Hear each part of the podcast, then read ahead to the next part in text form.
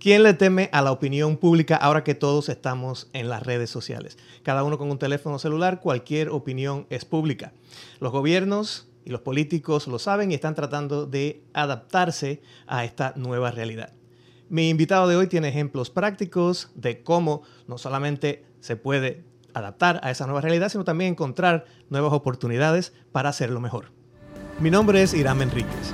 Vivo con un pie en el mundo de las comunicaciones y el otro en el mundo de la tecnología. Terminé por conectar mis pasiones en esos terrenos que cada vez se hacen más complejos y a ratos parecieran irreconciliables. Me di cuenta de que esto para mucha gente es un reto, pero como individuos interconectados tenemos una nueva fuerza.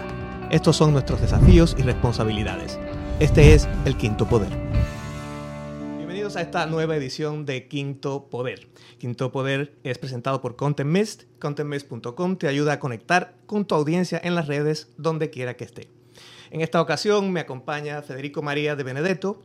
Es actualmente el subsecretario de Comunicación de Buenos Aires, de la ciudad de Buenos Aires. Bienvenido. Muchísimas gracias.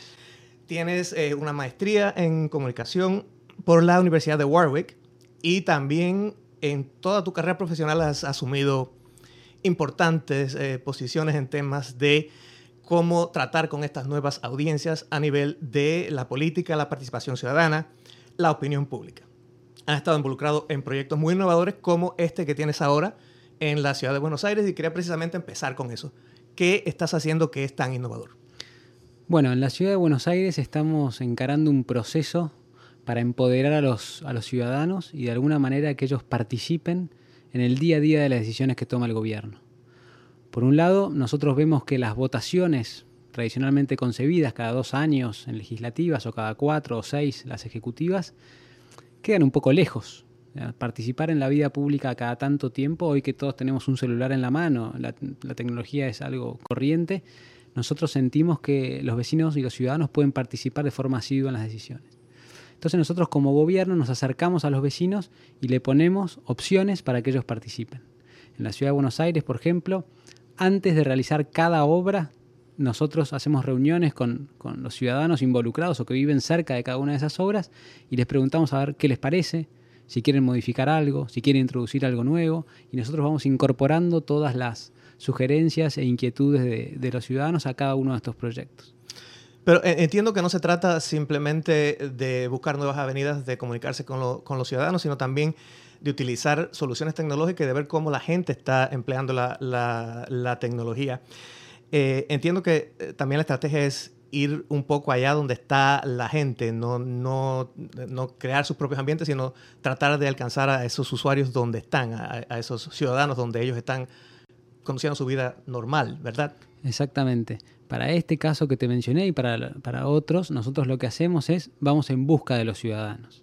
No, es que creamos una plataforma especial, sino que utilizamos las redes sociales, Facebook, Instagram, Snapchat, Twitch, uh, Twitter, eh, utilizamos campañas de email marketing, de WhatsApp, hacemos llamados telefónicos. Entonces, de alguna manera, acá ponemos todas las herramientas de comunicación al servicio de la participación de, la gente.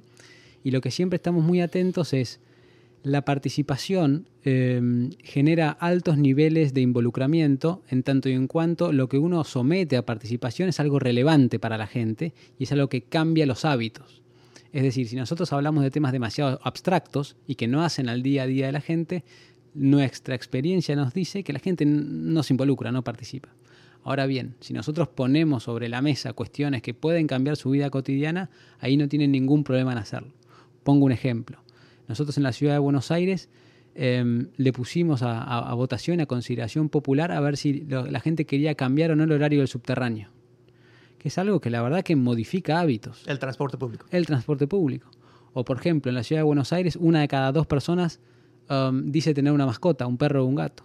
Bueno, también sometimos a participación ciudadana si querían que los restaurantes y los bares admitieran mascotas dentro de sus establecimientos. También eso modifica el comportamiento de, en la ciudad ¿sabes? un millón y medio de personas. Entonces, cuando encontramos esta participación sobre temas relevantes y ponemos las herramientas a disposición para que la gente participe, a nosotros la experiencia nos dice que la gente participa y de muy buena manera.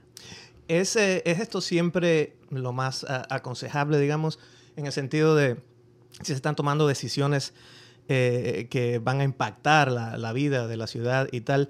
Eh, ¿cómo, consiguen que eh, realmente la, participación de la gente a través de las redes sociales o de estas plataformas digitales realmente refleje el sentimiento de toda una comunidad? Hmm. Ahí hay, hay, digamos, hay dos intereses en pugna, digamos.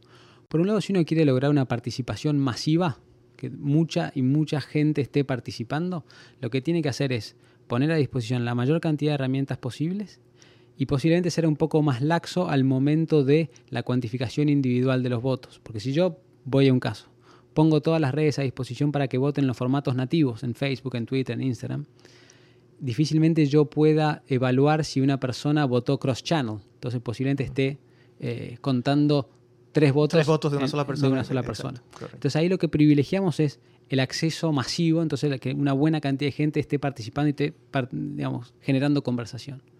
Y, que, perdón, en este punto, quizás eh, eh, eh, asumí que las decisiones son finales, pero a lo mejor lo que están haciendo con estas decisiones es simplemente informar el proceso. No quiere decir que si todo el mundo vota X, pues esa es, la, legislación que se tome, o sí.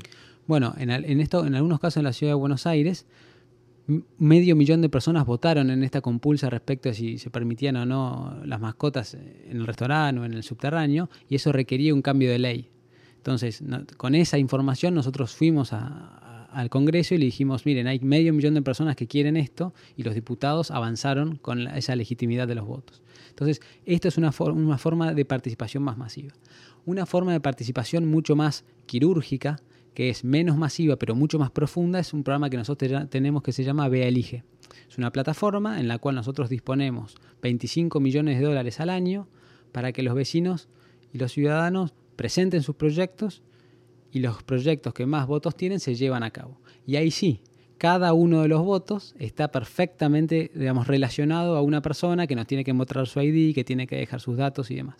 De vuelta, no participan medio millón de personas, participan 25.000, 50.000, pero ahí sí cada voto nosotros sabemos fehacientemente que es una persona, sobre todo porque están disponiendo de un montón de dinero para, para obras en sus barrios. Esta, esta es, eh, es, es una noción que aplica no solamente a una ciudad o a, un gobierno, sino también a una empresa o a la pequeña empresa. A veces eh, tomar esto con un grano de sal, ¿no? Cuando la mayor parte de tu audiencia está diciendo una cosa u otra, ver realmente cuánto, cuánto representa eso. Pero me, interesa que en lo que me estás diciendo veo también que hay esta eh, tendencia a que es algo a lo cual yo suscribo totalmente y, también hablamos siempre de esto con las marcas y con todas las personas que hablamos, desde ver más a esa audiencia como un individuo que como una masa, que era la, la manera tradicional eh, que se ve tanto en las comunicaciones como en la política, pues se tiende a ver masas, eh, grupos de personas. En eso yo creo que eh, parte de, lo que ustedes están haciendo está enfocado en eso. Veo que también tienen enfocado en temas tecnológicos, temas como de la geolocalización, ir concretamente a los barrios específicos y, tal. ¿Cómo, cómo enfrentan esta, esta parte? Bueno, ahí hay dos grandes variantes. La primera es la proximidad geográfica. Es decir, nosotros tratamos de relacionarnos con la gente y le exponemos mensajes que le queden cerca de su casa.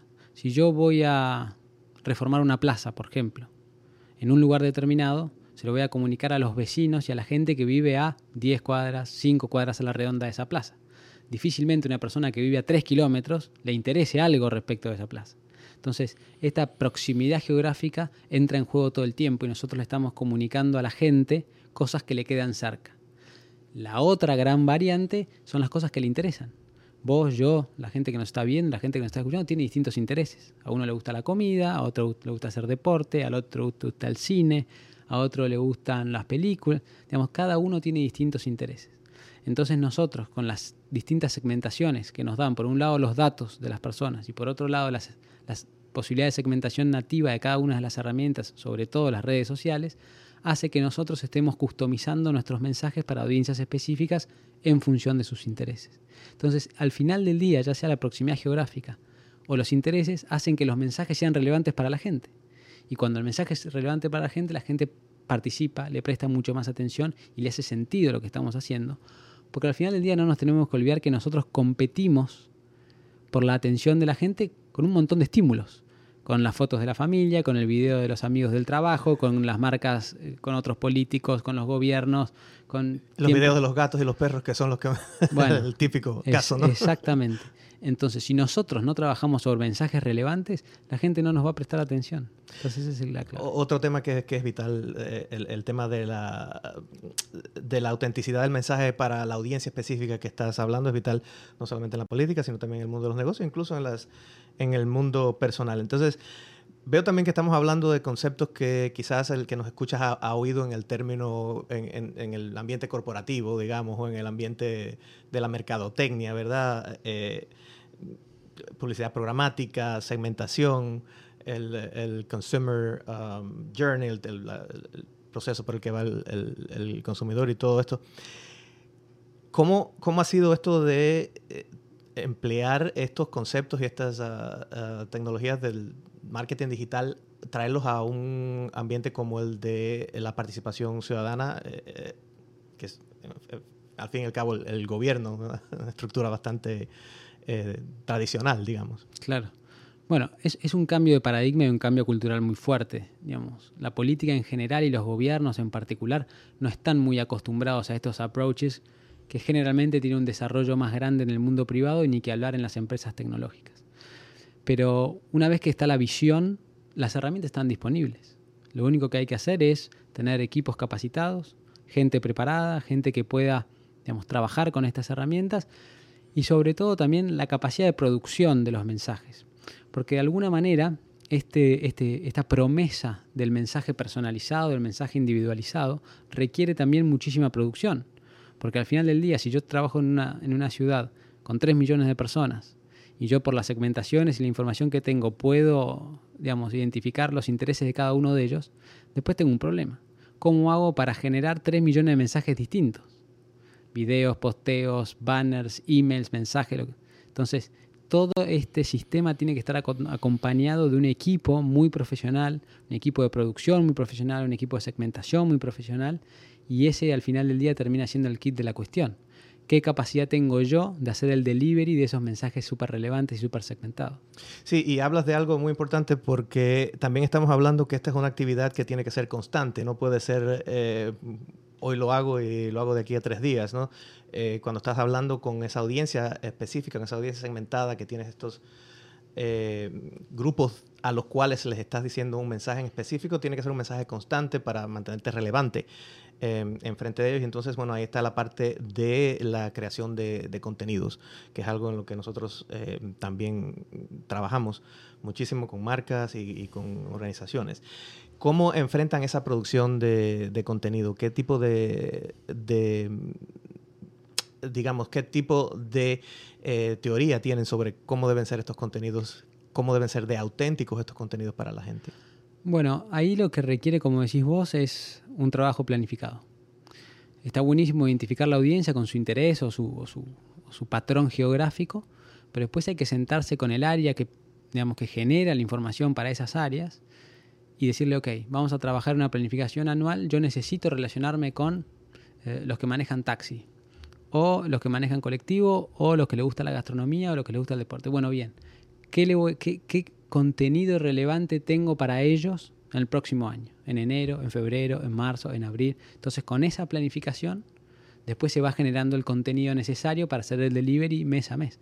Porque es cierto lo que vos decís. De nada sirve que yo una vez en el año o cada, seis meses le diga algo y después me olvide y no vuelva a hablarle y no vuelva a decirle algo relevante. Entonces también es, muy cierto lo que vos decís respecto a la planificación y tener bien estas pautas de producción de contenido para mantenerse relevante todo el tiempo. Y ahí hablábamos también, eh, eh, lo mencionabas eh, hace poco, en el tema de mantenerse relevante es también mantenerse relevante con los algoritmos, en términos de que la, la parte orgánica de los algoritmos cada vez se está convirtiendo más difícil de, de, manejar. Los algoritmos son estos programas que deciden qué tú ves en, en, Twitter, qué tú ves en Facebook y, y, en diferentes redes sociales basados en, en el enorme eh, mar y océanos de comunicaciones que, que, publica todo el mundo, ¿verdad? Entonces, ¿cómo manejan esta, esta parte? Ahí eh, hay que mantenerse actualizado. Como vos decís, las, las condiciones que ponen las redes sociales para la producción y difusión de contenido van cambiando muchísimo. y hay que mantenerse actualizado. Por ejemplo, el, el alcance orgánico que tenía un posteo en Facebook hace tres años era del 35%. Hoy está cerca del 5%. Alcance orgánico, para los que no manejan los términos, es el, el alcance que eh, puede tener un, un, posting en una red social o algún contenido sin que se ponga dinero, sin que se le pague a la red social para que, digamos, lo empuje más en uh -huh. frente de unas audiencias más, más, grandes. O, por ejemplo, hace un par de años también Facebook eh, premiaba la, lo, los contenidos de, de que venían de medios de comunicación.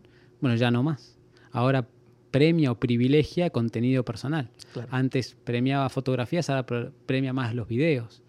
Eh, las curvas de retención de los videos son bien importantes a la hora de, de, lo, de, lo, que tienen en cuenta los algoritmos.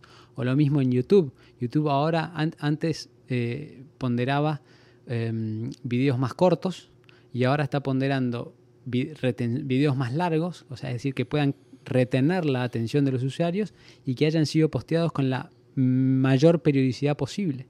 Entonces hoy es mejor postear más y más seguido que más corto y menos. Entonces, todo esto va cambiando Exacto. y hay que estar bien actualizado para, o, lo mismo en Instagram, antes se, se, se priorizaba eh, los posteos en el feed, hoy tenés al, al, top of the ranking de los algoritmos los, los, los, stories, por ejemplo, o el Instagram TV. Entonces hay que estar actualizándose todo el tiempo para no... Y, no y son cosas que van a, a, continuar cambiando y de cierta forma eh, los comunicadores estamos un poco a merced de lo que las empresas que controlan estas, estos algoritmos pues eh, eh, decidan, sobre todo si vivimos con ellos. Eh, como parte de nuestra, de nuestra plataforma. Pero en el caso tuyo también tienes una ventaja en una ciudad como, como Buenos Aires de que tienes eh, datos de millones de personas. Eh, ¿Cómo adquieres por lo general esos, esos datos? Eh, ¿en, qué, ¿En qué formatos? ¿De qué manera adquieres ese conocimiento sobre la gente que se relaciona contigo? Eso ayuda muchísimo a la comunicación relevante digamos, los ciudadanos, en el caso de la Ciudad de Buenos Aires y en, la, en, las grandes urbes con sus gobiernos, se relacionan con el gobierno de un montón de maneras. Hacen reclamos, piden eh, suscribirse a la bicicleta, o piden un crédito hipotecario, o se anotan para sorteos. Y esa es información del día a día y de las interacciones de los gobiernos con los ciudadanos que después nosotros usamos para brindarle mensajes relevantes. Si una persona, por ejemplo, se anota para, para ganarse una entrada para, para un festival de, de, comida y gourmet, dentro de cuatro meses, cuando venga un chef reconocido a la Argentina y venga a dar una charla, yo le voy a ofrecer a toda esa gente la posibilidad de ir a ver a ese chef. Y para la persona es súper relevante. Entonces, de alguna manera estamos trabajando todo el tiempo para machear estos intereses de la gente con productos relevantes. ¿Has tenido reacciones adversas eh, de la gente en el sentido de que se sientan un poco con su privacidad violada por tener estas uh, comunicaciones tan target, tan específicas? Eh, nosotros somos muy cuidadosos con eso. La verdad que el secreto de la relevancia está en todo el trabajo previo, es decir, pensar y rechequear y rechequear y rechequear, ok, esto que le estoy por decir a la persona, este mensaje que estoy por, por enviar, ¿le va a resultar relevante o no? ¿O le va a molestar? ¿O le voy a quitar tiempo por algo que no le va a interesar? Y eso de alguna manera determina el agrado o desagrado con el cual la persona recibe nuestro mensaje. Y por supuesto que cuando mandamos un mensaje y la gente nos dice, mira, la verdad no lo quiero recibir más este, este correo, o por favor no me llamen, no hay ningún problema. Los desuscribimos y, o sacamos de la base y no se le contacta más. Nosotros somos súper respetuosos eh, con la decisión de la gente respecto a recibir o no mensaje. ¿Cómo, ¿Cómo puede ayudar esto a la gente desde el punto de vista del individuo que está tratando de empujar una idea o, o de promover algún, alguna organización y tal? Eh, ¿qué, ¿qué, consejo le puedes dar? Eh, yo el consejo que le puedo dar es, es estar al, al, día con las herramientas y digitales y tratar de todo el tiempo pensar en esto. Es decir, ok, ¿cómo puedo segmentar mejor a aquella gente que puede llegar a tener un interés potencial con mi producto, mi organización, mi objetivo lo que fuese? Entonces todo el tiempo tenés que hacer un, un narrow casting hasta llegar a la audiencia que le puede llegar a interesar, que nunca es el 100% de los habitantes de un determinado pueblo, país o demás. Siempre es un proceso más difícil porque hay que trabajar el ingenio, hay que meterse eh, en las plataformas y tratar de encontrar esos patrones de comportamiento que me dicen, ok, a esta, a esta gente, por mucho poco que, fue, que sea, le puede llegar a interesar mi mensaje y me voy a concentrar ahí, no en todo el resto de la otra gente. Entonces es eso, es tratar de agudizar el ingenio, estudiar las plataformas y encontrar las audiencias adecuadas. Ya, ya vimos que me, hablaste de que ha sido un proceso difícil de tratar de que la gente entienda estas nuevas ah, maneras de hacer las cosas y tal. la gente tiende a, seguir lo que ha hecho toda la vida.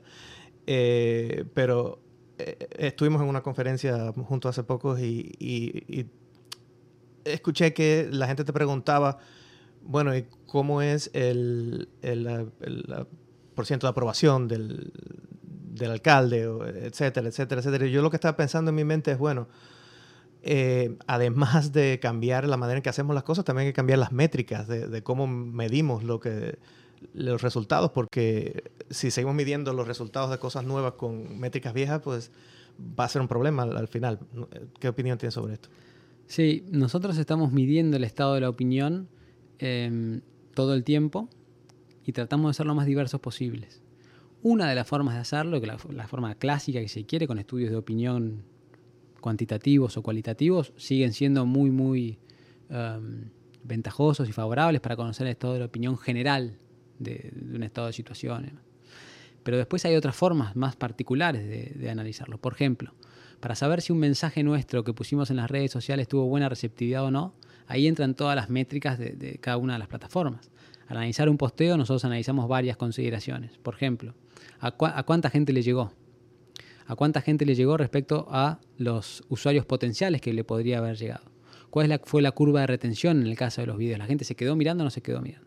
¿Cuáles fueron las reacciones? La cantidad de comentarios en función del promedio. Ok, esos comentarios. Con software vos podés analizar si fueron positivos, negativos o neutros. A eso hay que sumarle los likes o los dislikes. Entonces al final del día estás haciendo una, digamos, un compendio de toda la información para saber si cada uno de los mensajes que vos estás exponiendo, cuál es la reacción de la gente vuelta, esto es más complejo que hacer una encuesta y ya, pero bueno, es la forma, como decís vos, es cómo usamos las nuevas tecnologías para tener más información de las repercusiones que tiene la gente.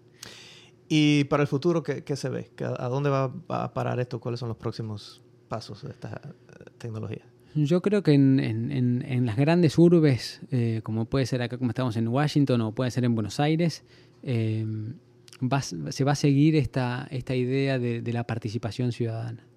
Em, con, casi el 100% de, la gente con un teléfono celular en la mano, con la velocidad en la cual vivimos y la cantidad de estímulos en la, cual, en la cual estamos expuestos, yo creo que la gente puede participar a un costo mucho más bajo em, de las decisiones que toman los gobiernos. Ahora bien, está también del lado de los gobiernos y los gobernantes dar el salto, porque a veces es un salto al vacío, porque ellos han sido elegidos para tomar decisiones por los ciudadanos. Pero ahora bien, devolver ese poder un poco a los, ciudadanos también es un salto al vacío, porque a veces nos dicen cosas que no estamos preparados para recibir. Entonces, yo creo que eh, ese proceso de participación, y además la gente lo está demandando. La gente no quiere esperar dos o cuatro años para participar en la vía pública. Entonces lo, puede hacer mucho más fácil y, en las decisiones que afectan el día a día. Y posiblemente los gobiernos locales sean el mejor ámbito para hacer esto. Porque a veces los gobiernos nacionales tienen decisiones mucho más de mediano y largo plazo, trascendentales para todo el país, pero los gobiernos locales que tienen una proximidad distinta con los vecinos y con los ciudadanos tienen estas posibilidades de, fomentar la participación ciudadana, siempre utilizando las últimas tecnologías. Bueno, ya estamos llegando al final, pero siempre eh, queremos dejar a nuestros invitados y a nuestra audiencia con lo que le llamamos the takeaway. ¿Qué le podrías decir a ese individuo interconectado que es parte del quinto poder, que es el que, al que nos vamos uh, dirigiendo? Resumir en una frase, ¿qué es lo más importante que se puede llevar de tu experiencia? Bueno, lo más importante creo que es que los vecinos y los ciudadanos hoy en día tienen eh, la posibilidad de participar, que lo pueden hacer tradicionalmente como era antes, yendo a, reuniones y movilizándose, o simplemente con el teléfono celular en la mano, eh, sentados en el couch de su casa mirando televisión, también pueden hacerlo. Digamos, hoy en día la posibilidad está. Entonces los ciudadanos lo único que tienen que hacer es tomarlas, tomarlas y participar en la vida pública lo más posible. Muchísimas gracias Federico, muchísimas gracias por estar con nosotros y por, nosotros y por compartir estas experiencias. Y así hemos llegado al final de este episodio. Ustedes recuerden que nos vemos en las redes, me pueden seguir. Mi handle es at digitalhirem en todas las redes sociales. Un placer compartir este espacio y nos vemos en el próximo episodio.